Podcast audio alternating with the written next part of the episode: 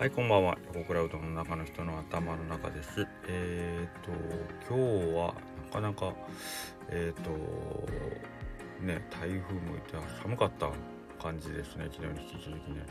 でなんか寒いもいいんですけど僕なんか自分分かりやすいなと思ったのがもうついこの前まで汗もができるぐらいにねなんかこう汗だらだらかいてたのに急にあの冷えて乾燥したらもう今日肌カサカサでかゆなってるっていう。どんだけどんだけ分かりやすいんや。みたいなでこの前あのそれこそ先日ですよあのいちごさんがリップくれてるんで早速。もう早速リップもう塗ろうかなって思うぐらい唇ももうなんかカサカサになりそうだったんで。えっ、ー、とまあ結局使ってはないですけどまあこんなに自分の体が敏感に反応してる。あの季節の変わり目に敏感というただの老化じゃねえのかっていう話もあったんですけどもう皮膚が皮膚に油が全然ない保湿が全くできないという。悲しい悲しい悲しい体になってます。はい。でえー、っと今日ね一つあのー、嬉しいことというか何て言うかな。えーとまあ、僕の中でまあ一つまあちょっとあのー、ああよかったなと思うことがあってえっ、ー、とまあ横田さんとお話ししてた時とかもまあ言ったんですけど一応横学校卒業してるうちあのー、女の子が一人働いてくれててえっ、とまあうん普段割とあのー、人でお仕事作業されててまあどっちかというと、まあ、マイペースでね仕事してる感じなんですけどえっ、ー、とまあたまにね、あのー、僕もあの仕事の合間というか、えーと、僕らが普段えーと、厨房で作業してるその奥でね作業してるんでずっと僕と一緒ってわけじゃないですけどたまに横通ったり、えーと僕が裏の作業場で仕事してる時は、まあ、隣で仕事してたりするんでその時声かけたりするんですけどやっぱりその彼女の意思というか、まあ、やりたいこととか、まあ、気持ちが乗らない時とかいろいろやっぱあるわけですね当たり前僕らと同じなんですけど。えっと、でまあ調子が良くないというか今日はあんまり仕事に気持ち乗ってないなっていう時に、まあ、僕がね「あのー、はい仕事しましょう」とかね「はいえっ、と今度はこっちやりましょう」とかっていう声かけをするとやっぱり彼女の中でもそのイライラがね溜まってえっ、ー、とまあ大きい声を出したりしてまあちょっと自分のその何て言うかなえっ、ー、とこれはしたくないっていう意思表示を、えー、します。でえっ、と本人も、えっとそれが良くないっていうのはむちゃくちゃよく分かってるんで、えーと、自分の中ではここで例えば自分がねあのそういう風にえーと、ダダをこねたらいけないっていうのは分かってるんですけど分かってるけどどうしてもその理性で制御できないというかねあのそのカットの部分で、えー、彼女自身が、えーとまあ、コントロール不能になるというかね、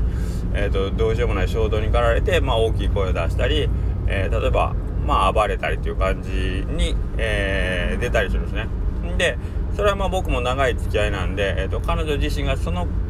いやそれは良くないっていうのは分かってるけどでも自分の中ではそのそれは今やりたくない。その僕が言う作業は今やりたくないっていうのに対してこう自分の中でこう2つの気持ちがね揺れ動いてる。その気持ちが多分気持ち悪くて、えー、大きい声を出したり例えばまあえーと、走り回ったりとかっていう行動になってなんかこうすごい分かるんですよね。うん、でもえっ、ー、と自分の中で抑えきそういうことした後に、えーと、彼女自身はやっぱりそういうことをしてごめんなさいってこう謝りに来たりもするんですけどでまあまあ今日ねえっ、ー、とまあ途中でそういう仕事をしようでって声出したら、まあ、またあの例によって今日ちょっとあまり調子良くなかったのが大きい声を出してまあちょっと自分の中でコントロール不能になってしまったんですね。でまあ割とえっ、ー、と本当に大きい声なんですよ。僕が本気で大きい声を出す声と同じかもうそれ以上ぐらいの声でまあ奥の作業場なんですけど、まあ、客席まで結構離れてるの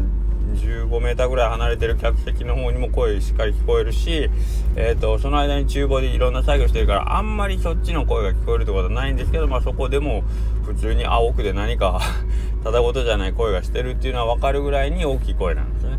でまあその声を大きい声出してまあ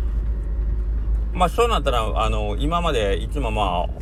親御さんとかあとまあ当時養護学校行ってた時の先生とかはもう彼女がねそういう風に暴れ出したらもうほっといてくださいほっといてくださいというかあのちょっと静かになるまではちょっとそっとしときましょう様子を見るような形でねしましょうしといてくださいみたいな感じの対応でずっとやってたんですよね。でまあ僕らももう、まあ、それでしょうがないかって言ってなんか無理にそのね無理やり、まあ、落ち着きなさいとかって言っても逆効果になることの方が多いしなと思ってたんであんまりそうなったら手をつけずに置いてたんですけど、えー、まあ今日ちょっと試しやなと思ってえっ、ー、とその彼女が暴れてる横で僕がそのお客さん来たら「いらっしゃいませ」とかって声出してるんであのまあ彼女の名前さえちゃんって言うんですけど「でさえちゃんさあのいらっしゃいませお客さんそんな大きい声出してなんていらっしゃいませって言ったらお客さん喜んでくれるよって言って今そんなねあのまあ言うたら何を大きい声出して叫んでるだけやとお客さんびっくりするけどどうしちゃったらいらっしゃいませとかありがとうございましたって言ったらお客さん喜んでくれるよって言ったんですよ。ほんならさやちゃんもその自分がその何て言うのその大きい声をただただ出して大暴れしてるのは良くないっていうのは十分分かってるんでその僕の言葉に従ってね僕が「いらっしゃいませ」って言ったらその大きい声のまま「いらっしゃいませ」とかね「ありがとうございました」とかね「こんにちは」とかって言うようになったんですよ。ほんなら不思議なんですけどえっ、とまあそれまで大暴れしてたけどそこでなんかこう一つスイッチが入ったというかなんか急にその彼女は理性を取り戻したわけですね。僕が「いらっしゃいませ」っていうのに合わせて「いらっしゃいませ」って大きい声で言ってくれたり「ありがとうございました」って言って「ありがとうございました」でそれはえっ、とまあ厨房の中じゃなくてそれよりもう一つ奥なんでお客さんには直接見えないところからのあの発生なんでひょっとしたらお客さんからしたらあの聞こえてないかもしれないけどけどまあ僕の目の前でその声を出してるさやちゃんは明らかにあのー、まあ楽しそうというか嬉しそうというかいつものそのコントロール不能不能の状態のさやちゃんと全然違ういつものさやちゃんを取り戻してたんですね。んであまりにもその変わりぶり僕も驚いたしですごい綺麗な言葉でねあの、まあ、発声というか喋ってる言葉もまあ普段まあまあ日常の会話もどっちかというと本当に言ったことに対して一言だけ単語で返してきたりあの、まあ、こっちの言ったことをお迎えして返してくるような感じの会話がほとんどの中でなんかその「いらっしゃいませ」とか「ありがとうございました」とかなんかそういう挨拶に関してはなんかすごいスムーズというかなんかそれがねあっという僕はななんでもう彼女が働き出してかれこれ10年ぐらいになってますけどこの手があったかと。今まで結局僕が、うん、その彼女に対して気持ちを向けてあげてなかったから今までそうやってまあコントロール不能になった時はじゃあそっとしていきましょうとかってなったんですけどただ一つ声かけしてあどうせ同じ大きい声出しちゃったらおおちゃんと一緒に大きい声で挨拶しようってもうただそれだけ。ただそれだけでえー、っとさえちゃんのそのね大きな声っていうのは今までまあどっちかというとあのー、困ったなともうこんな大暴れしたらもうお客さんの方に聞こえたらえらいえらいこっちゃなと思ってたことがすごく今度は逆になんかこうお店を盛り上げるいい形としての声の大きさになったわけですね。なんと自分はこうもったいないことしとったやろうっていうねそのその気づきをねあのー、くれたんですよね。うんだからあこれはもう今まで彼女に申し訳ないことしとったなみたいな。まあそれこそ厄介払いじゃないけど大暴れしだしたらもうもうもうサイちゃんまた始まったよっていう感じでこっちをもうちょっと僕らもあのちょっとうーんちょどうしようかなみたいな特に忙しい時にそうなってしまったらもう手もつけれんしかといってねあの何かケアに入れるわけでもないからっていうので本当本当にちょっとどうしようってな感じだったんですけどまあ今日そういう形でねあのそれは今日お店が お昼の間暇やったんですよ。うん、暇やから僕にもゆとりがあったしなんかこうまあゆっくりあの隣でね一緒に付き合ってこう作業できてたっていうのがあってとはいえここに至るまで僕は10年ぐらいの時間をかけてしまってたことにねまああのー、まあ反省もあったしけどすごいわーという感じでは嬉しかったし多分さえちゃん自身もすごい嬉しかったと思うんですよね。おそらくなんですけど。まあ分かんないですけどね。これは本人けどやっぱりその声出して僕自身「おすごいすごい。えさえちゃんすごいやん」って言ってんのも多分彼女にはちゃんと分かってるからあ私がそうやって挨拶したらお兄さん喜んでんなとは思ってたと思うんですよね。うんなんか結局まああの前も言ったかもしれないですけど物事って多分捉え方だけの違いなんですよねいいとか悪いとかっていうのをすごい感じたんです。はいえー、例えば大きい声を出す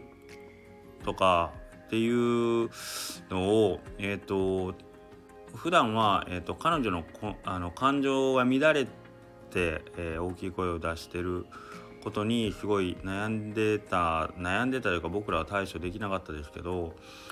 その大きい声を例えば何かこうみんなが喜ぶ方向に僕たちが方向づけたり、まあ、僕らが解釈をちょっとこう変えたり視点を見方を変えてあげたらあこんなにもなんかこう丸く収まる方法があったんやっていうことですね。だからその起きた事象に対して、えー、っとうわこれはいいことだこれは悪いことだって思う。まあ当たり前なんですけど 僕ら人間。うんそれぞれのあの解釈が生まれるのは当然なんですけどけどそこを一つ、えー、っと掘り下げて考えてならこれをなんかこう上手に、えーと、いなすという感じかな、えーと受け流せるようにするにはとかもしくはこれをなんかこう上手にえっ、ー、となんかこう活用する方法はとかっていうふうに、えー、考えれるやり方を身につけると多分いいんでしょうね。はい、まあ言うのは簡単なんですけどね、まあ、僕も たったこれだけのことに気が付くのにねもうすごい長い時間がかかったんで、はい、偉そうには言えないんですけどけどやっぱりうーんとよく言うねコップ半分の水をどう捉えるかまだ半分あると思うか、えー、もう半分しかないと思うかっていうのとまあ考え方としては一緒ですよね。起こった事象を受け止めるその自分の気持ち一つですね。はい。えー、っと同じこ逆のパターンであるのが同じことを言う2えーと、同じことを言う2人の人間がおってその人間のその人間に対する僕個人の印象によってその人が言うことを素直に受け止められるか、えー、もしくは何を言っとんこいつには言われたくないわと思うかっていうことの、まあ、裏が裏ですね。うんということもあるのでやっぱり僕らの気持ちっていうのはすごい大きいなということを思わされます。はいえー、いい解釈も悪い解釈も、えー、起こった事象に対してのコントロールはできないでコントロールできるとしたら自分の感情であったり自分の在り方だけなのでやっぱり僕たちがフォーカスするっていうのはやっぱりどんな時でもコントロールできるのは自分しかありません。えー、他人であったり、えー、自分以外の自分の、えーと体から外のことに関しては基本的には、えーと、起こったことをそのまま受け止めるというだけのことしかできないので僕らは僕らの、えー、内部をきちんとコントロールしたりうまく自分を使っていかんといかんなってことを今日さえちゃんからすごい、あのー、学ばされたような気がしますね。なんか横田さんみたいな話になりましたけどけどまあまあこれってまあみんな知っといても損ないかなと思いますけど。そんな面白い話じゃないかもしれないですけど、まあ、ピンとくる人がいればもし一人でもいればねありがありがたいというか嬉しいなと思うのでちょっと今日はお伝えさせてもらいました。はい。えっ、ー、と明日はすいませんお店お休みになりますのでえっ、ー、とくれぐれもうどん難民のブルース歌うことになりませんように。はい。なので次お会いするのは金曜日でよろしくお願いします。失礼します。